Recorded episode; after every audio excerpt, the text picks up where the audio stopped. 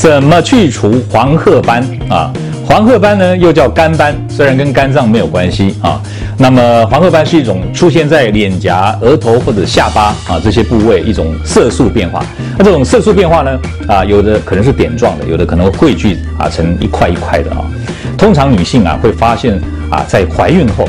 啊，出现黄褐斑啊，或者是啊吃了避孕药以后啊有黄褐斑的出现。另外呢，可能发现阳光过度曝晒啊啊，或者是有些人是因为这个甲状腺啊或者是卵巢有问题啊所导致的。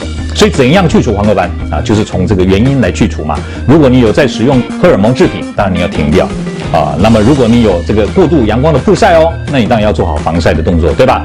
那除此之外，你使用一些美白产品或者用激光镭射来照射也有点效果，大家可以试试看。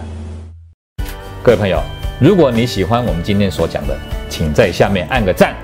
如果你对我们的内容感到兴趣，想要获得最新的讯息，请按订阅。下回见。